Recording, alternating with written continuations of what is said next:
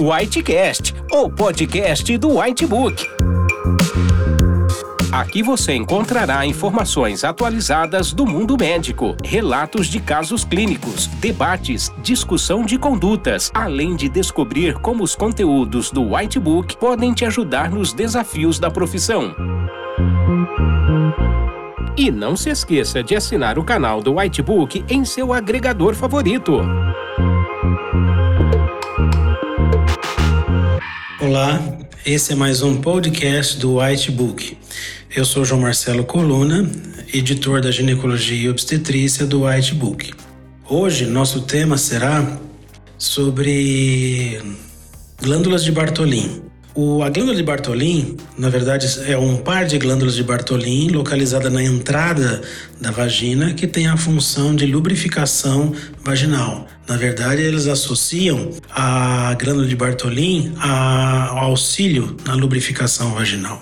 Entretanto, essas glândulas de Bartholin, como qualquer outra glândula, podem sofrer algumas patologias. Essas patologias mais comuns e frequentes no nosso meio são os cistos e os abscessos de Bartholin.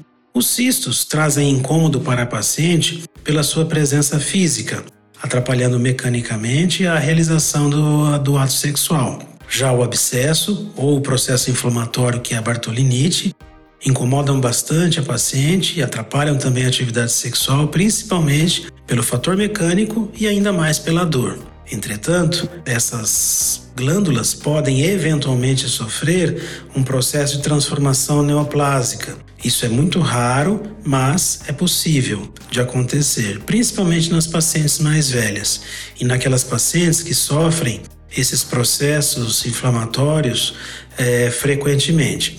Assim sendo, é importante o diagnóstico correto, o tratamento adequado e sempre que estivermos frente a um quadro de cisto de Bartholin ou abscessos de glândula de Bartholin, principalmente esses, essas nodulações na glândula de Bartholin, lembrar da possibilidade de transformação neoplásica.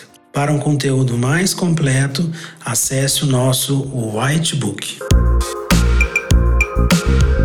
Para mais conteúdos atualizados, não deixe de assinar nosso canal do Whitebook e acesse nossos podcasts no portal PebMed em pebmed.com.br.